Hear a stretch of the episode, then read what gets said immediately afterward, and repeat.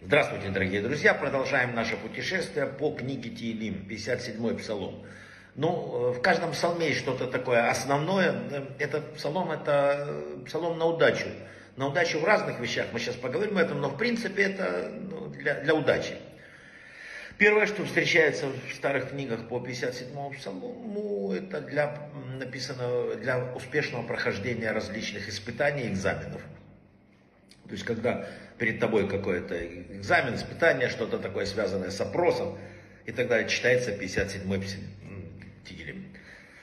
Вообще, вот 57-й, 58-й, 59-й, это три псалма, которые пишет Давид, когда его преследует Шауль. И они три начинаются с мольбы Аль-Ташкет, то есть не погуби. Да?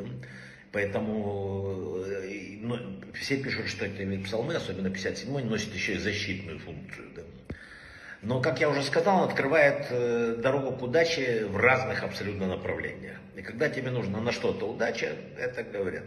Если особенно важный день, или тебе что-то требуется поддержка, рекомендуется читать этот э, псалом в синагоге. Так написано в наших книгах, тогда он доходит быстрее. Читает, что сопутствовала удача в этот день. Написано, что иногда человек теряет деньги, да?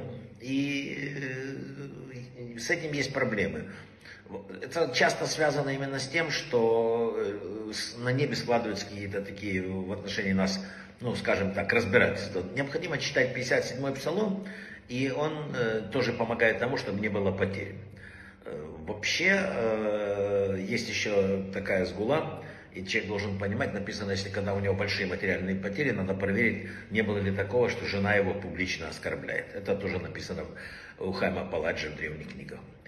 Эм, когда человек преследует э, тебя, кто-то, точнее тебя кто-то преследует, есть какой-то человек, который постоянно тебя достает, доби, преследует, добивается там каких-то злов в отношении тебя, чтобы не мог тебе сделать зло, ты должен тоже читать этот псалом, думая именно о ситуации с этим человеком, и тогда это все уходит. Ну вот, пожалуй, все, что есть по 57-му. Удачи, брахават слаха.